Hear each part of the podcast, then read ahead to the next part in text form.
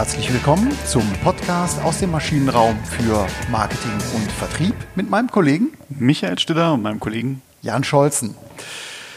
Ja, nachdem wir in der letzten Jubiläumsfolge ja Herrn Professor Esch dabei hatten, äh, um das Thema Ist die Marke in der heutigen Zeit noch wichtig, ähm, haben wir auch die 101. Folge. Auch wieder Herrn Professor Franz Rudolf Esch dabei. Herzlich willkommen zurück. Ja, ich grüße Sie. So langsam gewöhne ich mich an Sie beiden.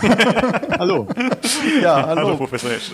Super, dass Sie nochmal Zeit gefunden haben, weil wir sind ja beim letzten Mal in das Thema Marke ähm, nicht nur eingestiegen, sondern wir haben viel Wichtiges mitgenommen. Ähm, ganz zentraler Punkt war für mich, dass ähm, man mit der Innensicht beginnt, ähm, sich anschaut, was sind denn meine Stärken, meine Schwächen, wo bin ich, was biete ich überhaupt an und spiegel dann in einem zweiten Schritt das Ganze äh, mit der Kundenwahrnehmung und kann dann so etwas in, äh, wie in eine Markenpflege oder Markengestaltung einsteigen. Ne? Mhm. Genau, und deswegen möchten wir da nochmal anknüpfen, weil unsere mhm. Hörerinnen und Hörer sind äh, ja nicht nur treue Hörer, sondern auch sehr fordernde Hörer. in der Form, dass sie äh, gerne auch noch was für ihre tägliche Praxis mitnehmen. Also nicht nur das Thema verstehen wollen, sondern auch vielleicht den ein oder anderen Kniff und Hinweis gerne mitnehmen. Und da ähm, würde ich gern einfach mal mit der Frage starten wollen heute, welche Stellschrauben bieten sich denn heute einem Unternehmen, einem Marketingverantwortlichen an? Sehr allgemein gefragt.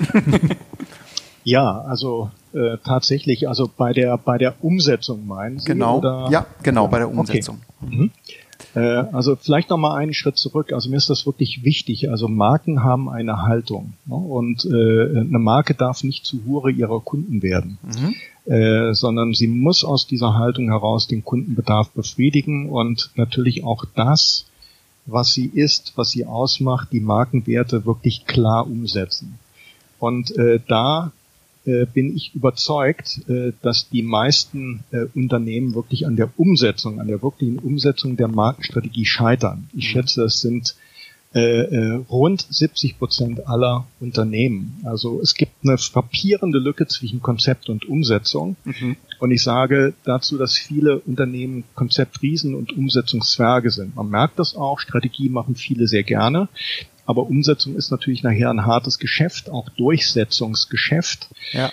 Und das ist nicht so ganz einfach. Da äh, äh, kann man vielleicht nicht so viele Meriten ernten und äh, äh, das ist das Problem. Und äh, ich glaube aber, alle, was alle erfolgreichen Marken auszeichnet, ist wirklich, dass sie in der Umsetzung sehr stark sind. Ne? Und Umsetzung hat für mich zwei Stoßrichtungen, wirklich zwei zentrale Stoßrichtungen. Die erste ist nach innen. Das heißt bei Mitarbeitern sowie in Strukturen und Prozessen des Unternehmens.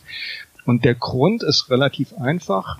Mitarbeiter und Manager müssen wissen, wofür ihre Marke steht. Sie müssen die Marke im Denken, Fühlen und Handeln verankern, denn nur so können sie Wertbeiträge für die Marke leisten. Nur können, so können sie Produkte, Dienstleistungen für äh, markenkonform entwickeln, die Interaktion mit Kunden, Marken markenkonform betreiben, Kommunikation markenkonform machen. Wenn Sie beispielsweise Hilti als B2B-Unternehmen nehmen, da sage ich immer, die Menschen bei Hilti haben rote Augen, die haben die Markenwerte so inhaliert, die sind äh, so äh, kundenfokussiert und versuchen äh, die Performance beim Kunden zu bringen, die Probleme beim Kunden zu lösen. Das spüren die Kunden und das mhm. geht wirklich nur, wenn man innen anfängt.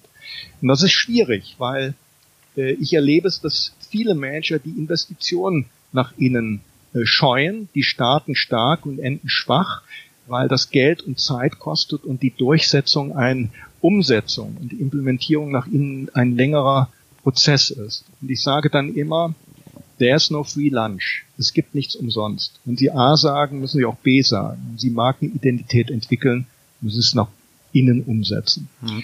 Vielleicht noch ein Punkt dazu. Also äh, überlegen sich nur mal äh, äh, 60 Prozent, äh, also unseren Studien zufolge 60 Prozent äh, aller positiven Kundenerlebnisse gehen auf die Interaktion mit Mitarbeitern zurück, übrigens auch bei digitalen Marken. und äh, mehr als 70 Prozent negativer Kundenerlebnisse gehen auf Mitarbeiter zurück. Stellen sich vor, was sie da teilweise für Potenzial heben ja. können. Ne? Ja. Das ist, glaube ich, ganz wichtig. Ne? So und äh, äh, viele sagen auch, äh, in meinem Bereich geht das nicht, weil, weil man irgendwo nicht weiß, was man für die Marke tun kann. Und äh, ich denke noch gerne zurück, als wir für Yellow gearbeitet haben, also als der Strommarkt äh, sozusagen liberal wurde. Äh, da haben wir uns früh äh, der Rechnung gewidmet und haben uns überlegt, wie können wir die Rechnung für Kunden einfach machen, weil meistens kriegen sie seitenweise Rechnungen, die keiner versteht und wir wissen, äh, Rechnung ist eigentlich genau der Punkt, wo die äh, Menschen überlegen, wechsle ich oder wechsle ich nicht, wenn sie unzufrieden sind. Und wir haben bei Yellow die Rechnung knallgelb gemacht.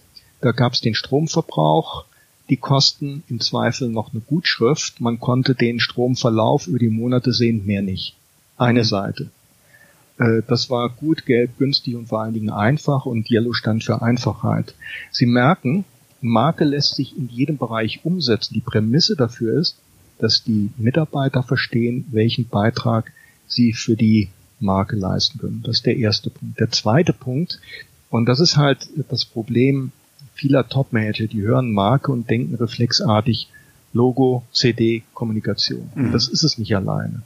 Natürlich Marke muss man auch stark nach außen umsetzen und die Markenwerte müssen klar und einfach auf den Punkt gebracht werden. Sie müssen sehen, was, wie die Marke zu ihnen spricht. Und das ist bei vielen Marken nicht der Fall. Also unseren Erkenntnissen nach äh, äh, kann man bei 90 bis 95 Prozent der Kommunikation von Marken nicht erkennen, wofür diese Marken stehen. Wenn wir äh, Wettbewerbsanalysen für Kunden äh, zu, äh, durchführen, um zu sehen, wie eigenständig sind die Auftritte, dann merken wir, dass viele gefangen sind in Branchenstereotypen und äh, äh, diese Stereotypen umsetzen und in der Konsequenz alles so machen wie die anderen. Das sind im Versicherungsbereich die netten Familien, mit dem obligatorischen Golden Retriever, äh, die dann in die Kamera strahlen und so weiter und so weiter. So schaffen sie keine Differenzierung.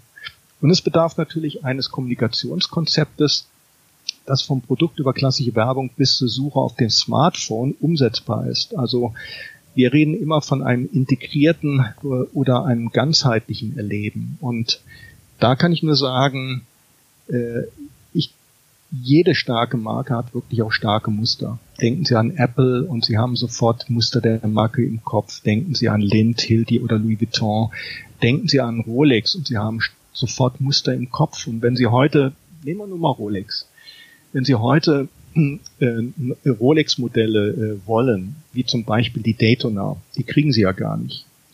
Da müssen Sie ja mehrere Jahre warten. Bestellungen werden keine mehr angenommen. Und wenn Sie die Daytona, die erste Daytona mit der Daytona heute erfolgen, dann hat man das kontinuierlich weiterentwickelt, aber so, dass dieses Modell einfach erkennbar ist und einen Beitrag leistet. Mhm. Und bei allen starken Marken, die diese tollen Muster haben, können sie was verbinden. Exklusivität, Prestige, the crown of every achievement. Und schauen sich mal die ganzen Manager an, die Rolex tragen. Äh, das ist ja nur darum, um zu sagen, ich bin Mitglied des Clubs. Äh, ich habe es auch geschafft und äh, jeder erkennt die Rolex. Ne? Und damit hat man auch schon direkt ein Statement gesendet. So, das ist natürlich, glaube ich, wesentlich, wenn wir über Umsetzung sprechen. Ne? Ja. Wenn ich mal, da habe ich eine kurze Erfolgsfaktorenfrage. Nein. Nein, doch, die, liegt mir jetzt gerade seit einer Minute auf der Zunge. Und zwar, ich hatte, ja. fand das ganz, ganz äh, äh wirklich sehr bemerkenswert, dass Sie sagten, äh, im Unternehmen selber liegt quasi äh, der rohe Diamant bei den Mitarbeitern. Also sowohl der Misserfolg einer Marke als auch der Erfolg wird zu 70 Prozent im Unternehmen von den Mitarbeitern geschaffen oder eben es wird verbockt. Ja? Mhm. Also das fand ich äh, sehr, sehr bemerkenswert. Äh, hatte ich es richtig verstanden als zweiten Punkt, dass der lange Atem wichtiger ist als nur ein Lippenbekenntnis? Das heißt, ähm, es ist mühsam, eine Marke zu pflegen, umzusetzen, Rückschläge einzustecken, nachzujustieren, dabei zu bleiben. Ähm, Habe ich das richtig verstanden, dass dieser unternehmerische lange Atem auch sowas wie ein Erfolgsfaktor ist für eine gute Markenpolitik? Ja, Muster entstehen ja, entstehen ja nur über äh, Wiederholung. Ne? Und mhm. das ist, glaube ich, ganz wichtig. Und wenn Sie mal, äh, wenn Sie viele Künstler betrachten, also erfolgreiche Künstler, äh, zum Beispiel Maler, mhm. äh, die äh, äh nehmen wir unseren äh, deutschen Richter.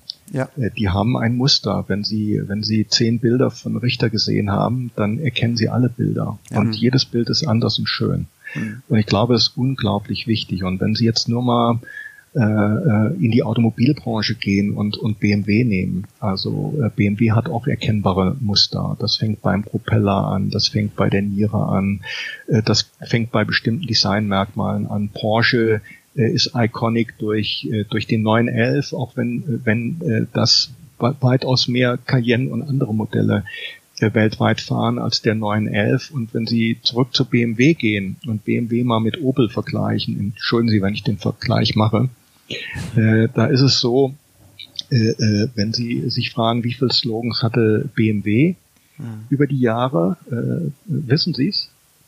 Ein, aus Freude am Fahren, oder? Würde ich, also das ist der einzige, der mir einfällt. Ich ja, sehen Sie, das ist also schon wenige zumindest. Weil, weil äh, bei Ihnen hat sich das, äh, was Sie früher gelernt haben, so verfestigt, dass Ihnen gar nicht aufgefallen ist, dass ausgestrichen wurde. Die hatten okay. also zwei. Mhm. also früher war es aus Freude am Fahren und heute ist es Freude am Fahren, aber es ist völlig im Kern völlig identisch.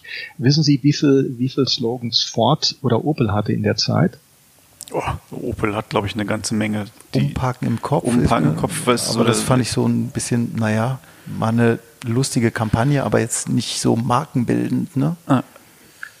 Da müssen Sie Frau Müller fragen, die das ja damals gemacht hat. genau. hat sicherlich, sie hat sicherlich etwas äh, dahingehend bewirkt, weil sie an, an Vorurteilen hm. Äh, äh, sozusagen äh, angesetzt hat. Und oft, wenn eine Marke negativ konnotiert ist, ist das notwendig. Also wir hatten damals, ich sprach ja in der ersten Runde über, über unsere äh, FMRT-Messungen, neuronalen Messungen mhm. und äh, da hatten wir bei den schwachen Marken Opel dabei und bei den starken BMW. Wir haben dann, und da, der Unterschied war ja negative versus positive Emotionen. Ne? Und ja. äh, dann haben wir gefragt, was fällt den Leuten offen ein, wenn sie die Marken beschreiben und haben wir festgestellt, dass die Assoziationen oft sehr gut abbilden, was wir im Kopf haben, weil bei Opel kamen so Dinge wie äh, jeder Popel fährt ein Opel, also auch durchaus negative Dinge, die mhm. bei BMW eigentlich nicht kamen, außer jemand war ein kompletter Autofeind, hat gesagt, das sind jetzt die, die sportlichen Verkehrsraudis vielleicht. Mhm. Aber in Summe war das positiv, ne? und das macht schon, macht schon einen großen Unterschied, ohne Frage. Ne?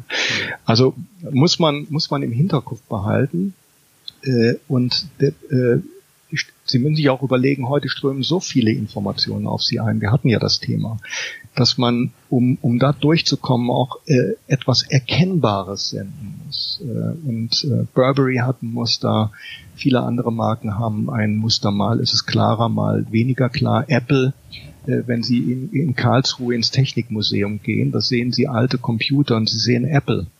Und man kann sagen, die einen sind alle gleich und Apple war schon früh immer anders. Also das ist schon toll, wenn man das sieht, wie es Marken gelingt, da wirklich etwas Eigenständiges aufzubauen, aber auch weiterzuentwickeln, nicht stehen zu bleiben. Ne? Mhm. Aber mal raus aus dem Museum in, in die digitale Welt äh, äh, rein, wobei die mittlerweile ja auch immer stärker auf digitale Medien setzen.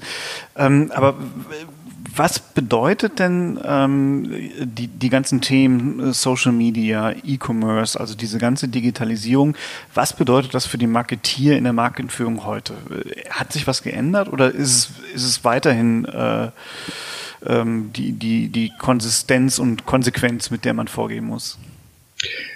Ja, äh, das, äh, die, die Frage würde ich zweigeteilt gerne beantworten. Ich glaube, bei den Strategien hat sich wenig geändert. Ne? Also es gibt mhm. grundlegende Anforderungen an erfolgreiche Markenführung, die durchgängig gelten. Strategie. Ne? Mhm. Äh, äh, es gibt ja auch Leute, die behaupten, es gäbe Digitalstrategien. Das halte ich für Schwachsinn. Es gibt Strategien und die kann man auch im digitalen Bereich äh, einsetzen. Meine persönliche Meinung. Äh, anders ist das bei der Umsetzung, bei den Instrumenten, bei der Umsetzung. Da hat sich unglaublich viel geändert, weil durch Digitalisierung dahinterstehend auch die künstliche Intelligenz völlig neue Möglichkeiten zur Umsetzung einer erfolgreichen Markenführung ergeben. Es gibt neue Möglichkeiten zur Interaktion und Kommunikation mit Kunden. Man kann mit Kunden viel stärker in den Dialog gehen. Man kann Kunden als Botschafter nutzen. Man kann sie in Entwicklungsprozesse einziehen. Und äh, das ist, glaube ich, auch wichtig, dass man, dass man äh, das macht und nutzt. Und ich glaube, gerade äh, Kunden bieten dafür ein tolles Spektrum. Denn äh, wir haben ja gesagt, Kunden äh, handeln nicht rational, sondern emotional. Also wenn sie eine Marke lieben, dann tun sie auch viel für diese Marke auf äh, Social Media. Sie reden über diese Marke, sie empfehlen sie weiter und so weiter. Und äh, der somatische Marker wirkt da. Ne? Äh, und äh, das äh, Zweite ist, Menschen sind extrem soziale Wesen. Austausch ist ihnen wichtig, Gruppenzugehörigkeit ist ihnen wichtig, die Orientierung an Vorbildern ist wichtig und das erklärt den Boom von Social Media und den Hype der Influencer. Und äh, schauen sich nur die Influencer an, die machen mittlerweile, glaube ich, rund ein Drittel aller Kaufentscheidungen von Kunden werden durch Influencer beeinflusst. Also ist doch klar, dass Marken natürlich auch in der digitalen Welt stattfinden müssen, unbedingt. Mhm. Aber sie müssen äh, dort sein, wo ihre Kunden sind und sie müssen sich auch überlegen, wie weit sie gehen. Ne? Und äh, wenn sie das tun, dann können sie natürlich auch in der digitalen Welt Entlastung und Orientierung stiften. Und, äh, und die Grenzen der Marke sind wirklich die Grenzen der, der Markenidentität. Also ich gebe mal ein Beispiel. Sie sprachen eben vom E-Commerce und wir haben ja gesehen, dass die Corona-Krise das Wachstum im E-Commerce enorm beschleunigt hat und das Ladensterben im klassischen Handel dadurch auch forciert wurde. Und äh, logischerweise gehen immer mehr Marken auch äh, äh in E-Commerce und nutzen es als Absatzkanal. Äh, äh Oder sie gehen in Social Commerce, wo man eigentlich direkt äh, äh, von, von einer Facebook-Seite äh, Produkte, die gezeigt werden, äh, kaufen kann äh, was ja äh, eine unglaubliche Vereinfachung und Erleichterung für den Kunden darstellt. Aber jede Marke muss für sich überlegen, ob sie das machen möchte und wie sie das machen möchte. Also mhm. Luxusanbieter wie Louis Vuitton oder Rolex nutzen E-Commerce zum Verkauf nicht, mhm. weil sie sagen, wir möchten das Erleben wirklich im Geschäft haben. Wir möchten die Marken inszenieren. Äh, wir möchten die Exklusivität der Marke dadurch hochhalten und wir machen Genuss auf die Marke und Geschmack auf die Marke über Social Media und über unsere eigene Websites, die ja wirklich auch toll aufgebaut sind. Also es hängt davon ab, äh, äh, welche Marke es ist, wofür die Marke steht und wie dann sozusagen die digitale Welt genutzt wird. Ähm, das ist, glaube ich, ganz wichtig. Ähm, äh, dass man sich überlegt, schafft man eine eigene Verkaufsplattform oder nicht, äh, äh, möchte man das erweitern, Informations-, Entertainment und äh, Austausch-Devices, die äh, notwendig wären, um die Kunden besser zu binden.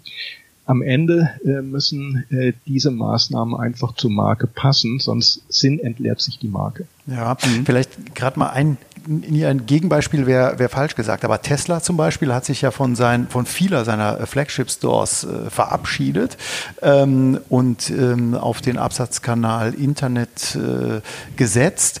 Äh, so 100 Prozent haben sie es ja äh, noch nicht durchgesetzt. Es gibt ja noch Stores.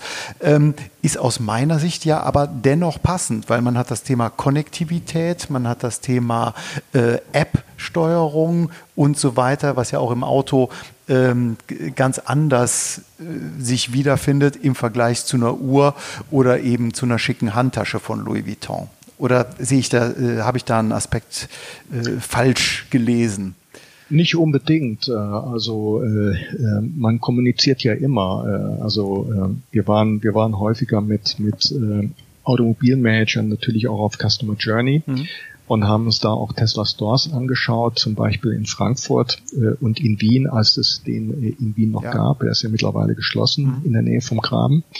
Und äh, haben da natürlich auch sehen können, wie, wie, wie schön äh, einfach die Vermarktung von Tesla in den Stores war. Äh, und äh, das wurde schon toll gemacht und äh, ich glaube, es wurde auch genutzt und sicherlich steckt dahinter auch stecken dahinter auch schlicht und ergreifend Kostenaspekte, weil ja. man das Geld irgendwo äh, anders einsetzen musste und, und nutzen wollte. Ne? Nun hat aber auch Tesla eine Community, wo man teilweise ja auch in der Community von Freunden oder Bekannten sich mal einen Tesla ausleihen kann, ja. um ihn zu fahren. Äh, das wäre beim bei BMW oder Mercedes, würde ich mal sagen, schwer denkbar. Ja. Also das ist was anderes aufgebaut haben. Wie gesagt, wir sind hier wirklich bei dieser, äh, bei diesem weißen äh, Blatt äh, Papier. Ne? Und ich kann mir durchaus vorstellen, dass wenn, wenn Tesla weiter so wächst, wie sie wachsen, äh, durchaus auch die Überlegung wieder da sein mag, dass man auch in Stores irgendwo so einen Punkt liefert, um das Erleben dann vielleicht auch noch ein bisschen hautnah zu machen. Ne? Also ich glaube, reales Erleben ist immer noch das stärkste Erleben.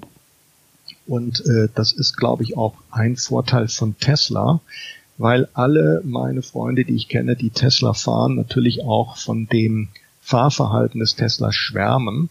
Und wenn man in den Tesla sitzt, äh, da, da muss man blind sein, wenn man den Unterschied nicht merkt, auch sagt, ich sitze in einer völlig anderen Welt drin, mhm. ne? ja, ja. weil das innen komplett anders ist. Und das sind natürlich auch erlebbare Dinge und da spielt das Produkt sicherlich die allerwichtigste Rolle beim Automobil.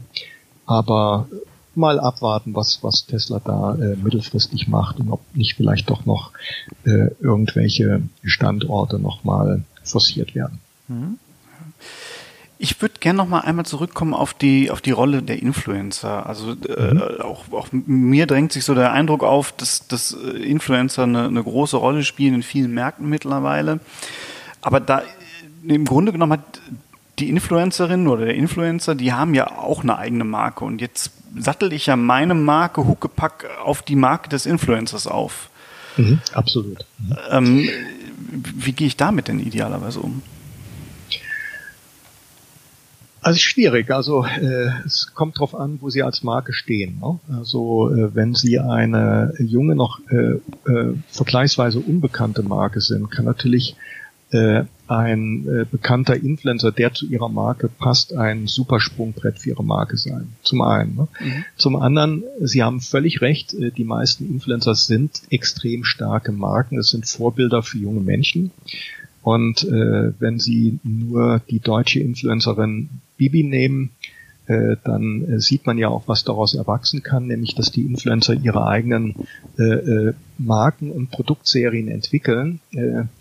Bibi hat das ja mit Bibi äh, Loves You, Bilou äh, und DM äh, extrem erfolgreich gemacht, äh, so dass Marken sich schon genau überlegen müssen, gerade starken Marken überlegen müssen, mit wem lege ich mich ins Bett und ist das überhaupt notwendig. Mhm. Mhm. Ideal wäre es natürlich, wenn die Marken, äh, die Marken, äh, sag ich mal, Influencer für sich sprechen ließen, ohne dass sie dafür bezahlen. Und das gab es eigentlich schon immer. Also früher waren, äh, gab, gab es Celebrities, bekannte ja. Persönlichkeiten oder Experten. Und äh, wenn sie einen Schauspieler nehmen, also wir kennen den auch die Jungen nicht mehr, äh, wie, wie Steve McQueen. Ja. Äh, oh. Steve McQueen und Porsche waren eine Einheit. Ja. Punkt. Ja. Er ist selber Rennen gefahren und das war, glaube ich, der beste Botschafter der Marke. Und er war überzeugt davon und äh, das ist super. Äh, und äh, deswegen glaube ich, der beste Weg einer starken Marke ist, sich nicht auf Influencer zu verlassen, es sei denn, sie machen etwas mit Überzeugung. Jetzt kann man sagen, der Rolex-Gründer, das war eigentlich äh, einer der, der großen Erfinder äh, der Nutzung von Influencer, weil er schon immer bekannte Persönlichkeiten genutzt hat, äh, die die äh, Rolex tragen, von Roger Federer bis was weiß ich was. Das ist ja auch okay so. Aber ich glaube, Marken sollten sich erstmal überlegen, können wir nicht auch anders wachsen und uns äh, darstellen, weil die Gefahr groß ist, und das hat sich am Anfang der Nutzung der Influencer gezeigt, viele haben dann nur auf die Follower der Influencer geschaut und haben sich auf sehr starke Influencer konzentriert, haben dafür bezahlt, und äh, nicht immer war der Fit äh, zwischen Influencer mhm. und Marke ja, genau. gegeben. Genau. Und ja. dann können sie natürlich der Marke schaden. Mhm. Und das sollte man tunlichst äh, nicht tun. Ne? Und äh, das ist, glaube ich, auch etwas, wo, wo man sehr genau darauf achten muss, um die eigene Marke zu schützen. Wie ist denn der Fit der Marke? Und idealerweise sollten es auch wirklich Menschen sein, die von der Marke überzeugt sind, nicht äh, bezahlte Propaganda für eine Marke ja. machen. Also ich höre so ein bisschen raus ähm, zum Thema Werbung oder Werbeziel.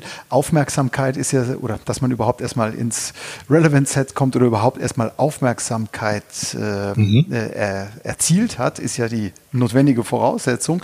Aber ich höre so als, ähm, als Empfehlung raus, Aufmerksamkeit nicht um jeden Preis.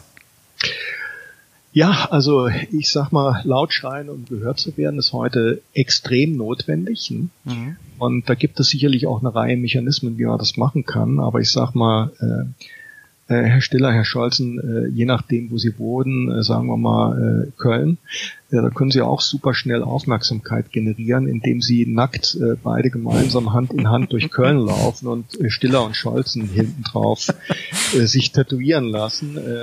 Aber äh, ob das dann das ist, was sie als Menschen erreichen wollen, äh, ist halt mal die andere Frage. Also insofern, Aufmerksamkeit ist für mich notwendig, aber es ist kein Selbstzweck, sondern sie muss irgendwo die Marke transportieren. Und deswegen finde ich auch das Vorgehen äh, mancher Agenturen komisch offen gestanden, weil sie sagt, wir müssen jetzt erstmal Aufmerksamkeit schaffen und voll auf die Pauke hauen mhm. und danach erfolgt der Imageaufbau. Ich, beides muss meiner Meinung nach Hand in Hand gehen und möglichst intelligent äh, damit, äh, damit das dann auch gut klappt. Ne? Und es gibt ja Marken, die das gemacht haben. Denken Sie nur an Red Bull, die das wirklich auch Marken äh, adäquat äh, gemacht haben und äh, das auch heute noch pflegen äh, und wirklich dieses Verleitflügel in allem, was sie tun, auch irgendwo konsequent umsetzen. Ja. Und da ist auch der lange Atem wieder, ne? der, äh, der sich da wieder spiegelt, bei, bei Red Bull zumindest. Ne? Natürlich, das ist in allen Bereichen, glaube ich, so. Ohne das geht es nicht. Also ich kenne keinen Spitzensportler, äh, der nicht lange Jahre diszipliniert gearbeitet hat und hört er auf zu arbeiten, ist er kein Spitzensportler mehr. Mhm. Punkt. Ja. Vielleicht, bevor wir zum tatsächlich zum Literaturtipp und zum Fazit unserer Umsetzungsfolge kommen. Äh, vielleicht noch eine letzte Frage, ähm, die unsere Hörer äh, und Hörerinnen immer wieder so fragen. Also wenn ich aus einem mittelständischen Unternehmen, ob jetzt B2B oder B2C äh, mhm. Unternehmen komme, wo beginne ich, wenn ich eine moderne Markenführung etablieren möchte? Ja, ich würde sagen, das ist ziemlich einfach. Meine Empfehlung ist, melden Sie sich bei uns. Äh, wir unterstützen Sie gerne. Aber jetzt mal, äh, mal Spaß beiseite. Ne? Äh, also äh, Sie blenden nachher bitte auch meine Telefonnummer ein. äh, aber Spaß beiseite. Äh, äh, ich glaube, und das ist auch mein Anliegen. Mein Anliegen war immer, äh, das Thema Market Top Management relevant zu machen. Ne? Und wenn gerade im B2B-Bereich äh, spüre ich immer wieder, dass die Leute so überzeugt sind von ihren Produkten, von dem, was sie machen, dass die Marke dann oft wirklich nur als Logo CD wahrgenommen wird. Man spricht zwar drüber, aber man macht wenig dafür. Und deswegen glaube ich, der erste wichtige Schritt ist wirklich Sie brauchen als Manager den Buy-in von der Geschäftsführung oder vom Vorstand und das Verständnis dafür, mhm. dass die Marke ein wirklich wichtiger Erfolgstreiber ist. Das ist der erste notwendige Schritt. Und hier ist, glaube ich, Überzeugungsarbeit oft gefordert und das geht auch, indem man harte Fakten dazu liefert, so viele harte Fakten wie möglich, warum die Marke äh, wichtig ist, um äh, um da den Buy-in zu kriegen. Das ist notwendig. Und äh, der zweite Schritt, Sie brauchen einfach einen fundierten Prozess, um die Identität der Marke zu arbeiten, überzeugende Markenwerte und eine klare Markenpositionierung zu entwickeln und schließlich, schließlich müssen Sie sich genau überlegen, wie Sie Marke wirksam nach innen und nach außen umsetzen. Nehmen Sie Hilti. Hilti erkennen Sie überall äh, durch die Fahrzeuge, durch die durch die Outlets, die sie haben. Die hielt die Bohrmaschine mit ihren Luftschlitzen, die heute unnötig sind. Der hielt die Koffer, der extrem tolle Funktionalität hat und der den Leuten hilft. Das, äh, das CRM-System, das sie entwickelt haben, um wirklich die Kunden maßgeschneidert zu bedienen, so dass der, äh, der den Kunden äh, am Telefon hat, auch den Kunden komplett bis zum Ende bedienen kann, weil er alle Informationen vorliegen kann. Da wurde alles gemacht, um wirklich markenprägend zu wirken und die Marken überall umzusetzen. Und gerade, gerade bei B2B-Unternehmen ist der Vertrieb natürlich unglaublich wichtig. Das müssen die ersten Markenbotschafter sein. Und vielleicht noch ein letzter Hinweis, äh, den ich auch als wichtig erachte. Sie müssen sich natürlich auch überlegen, wo, wo man in der Organisation die Markenführung aufhängt und wie viel Gewicht sie hat. Äh, ich erlebe das oft, äh, dass ähm, Markenführung im Vertrieb aufgehängt wird. Das kann schwierig sein, weil dort sag ich mal, dieses kurzfristige Denken, das ja. langfristige Denken überwiegt und dann Markenführung zum Erfüllungsgehilfen des Vertriebs wird. Das wäre mhm. nicht der richtige Weg. Manchmal ist es im Bereich Corporate Communications äh, angesiedelt, ist vielleicht auch nicht ganz optimal, weil dann oft der Durchsatz ins operative Business äh, fehlt. Ne? Mhm. Und das muss man, glaube ich, fallweise evaluieren, um eine gute Lösung zu finden. Da sollte man sich Zeit nehmen, weil äh, vielleicht noch ein letzter Punkt. Ich, äh, ich glaube, Unternehmen tun sich oft schwer, gerade wenn es um die Kundenreise, Customer Experience, um die Touchpoints geht, weil es so viele selbstgebaute Silos gibt, die eigentlich intern schon ein ganzheitliches Erleben für den Kunden erschweren. Es gibt Corporate Communication, dann gibt es einen Digital Manager, einen Marketingbereich, einen CX-Bereich, und so weiter und so weiter und so weiter. Und das ist dann natürlich eine große Herausforderung, da die Marke kohärent über all diese Bereiche entwickeln, aufzubauen und hm. umzusetzen und dann auch die Kundenreise bestmöglich zu gestalten. Und für mich ist die Kundenmarkenperspektive sind zwei äh, unterschiedliche Seiten einer Medaille und die helfen ihnen wirklich erfolgreich zu sein. Und da müssen B2B-Unternehmen dran arbeiten. Ich sehe, viele deutsche B2B-Unternehmen sind echte Champions, Hidden Champions, das sind Familienunternehmen, die machen ihre Produkte und ihre Services ganz, ganz toll. Sie sind aber in der Marke unglaublich schwach. Da liegt ein großes Potenzial. Gut, klasse. Also danach kann nicht mehr viel kommen. Ich habe drei Punkte ähm, als Key Takeaways äh, mitgeschrieben. Vielleicht äh, erweitern wir das Ganze ja noch auf fünf. Aber bevor ich, und beim letzten Mal haben wir es vergessen, den Literaturtipp unterschlagen haben, kommen wir jetzt zu zwei Literaturempfehlungen, die wir gefunden haben. Der Literaturtipp. Natürlich ähm, relativ aktuell noch äh, Marke 4.0 äh, von Ihnen, Professor Esch, äh, erschien mhm. im, im äh, Verlag Fahlen 2019.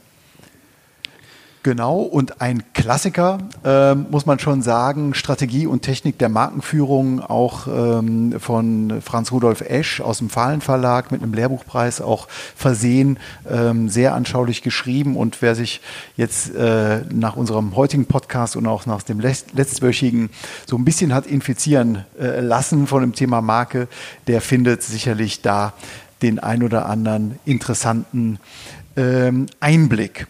Gut, ja, kommen wir zum Fazit. Also ich habe mir aufgeschrieben, äh, äh, das Wichtigste überhaupt Buy-in. Ne? Also, dass man das äh, Thema Marke, Markenführung, Markenpflege zum, ähm, zur Top-Management nicht nur Aufgabe gemacht, sondern eben auch zu einer Haltung macht, die eben nicht in einer einzelnen Organisationseinheit verortet ist. Mhm. Mhm. Ähm, Konsequenz und langer Atem. Ja. Ne? Also, dass, dass die Marke wirklich langfristig anlegen ähm, und, und äh, konsequent quasi an, an, der, an, an dieser Marke arbeiten. Genau, und die Konsistenz zeigt sich letztlich, das war mein dritter Punkt hier, in der Customer Journey.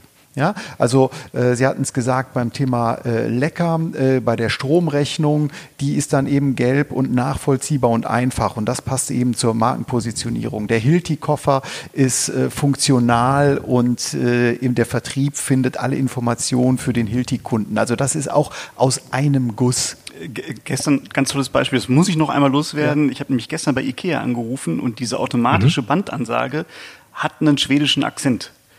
Finde ich großartig durchdacht in Deutschland. Okay. Gut. Ähm, ja, ähm, jetzt sind wir mit der zweiten Folge durch. Ähm, herzlichen Dank nochmal. Haben wir was Wichtiges vergessen, Herr Professor Esch? Also ich glaube, wir könnten endlos über das Thema ja. reden.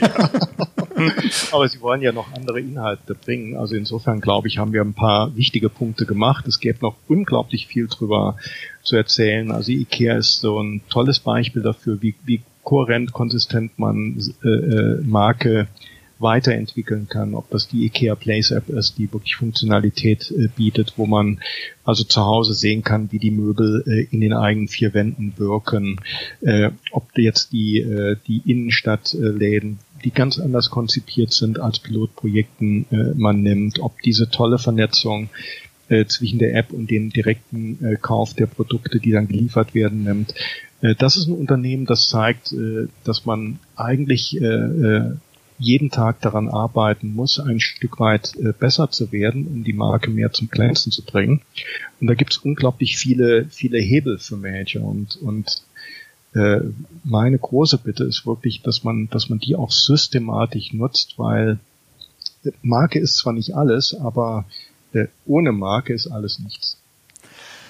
Danach kann nun wirklich nichts mehr kommen. Ganz, ganz herzlichen Dank das für hat die Zeit. Spaß gemacht. Hat großen Super, Spaß gemacht und ich habe äh, fast noch mehr Fragen mir aufgeschrieben, als ich hier beantwortet habe. Also ganz toll.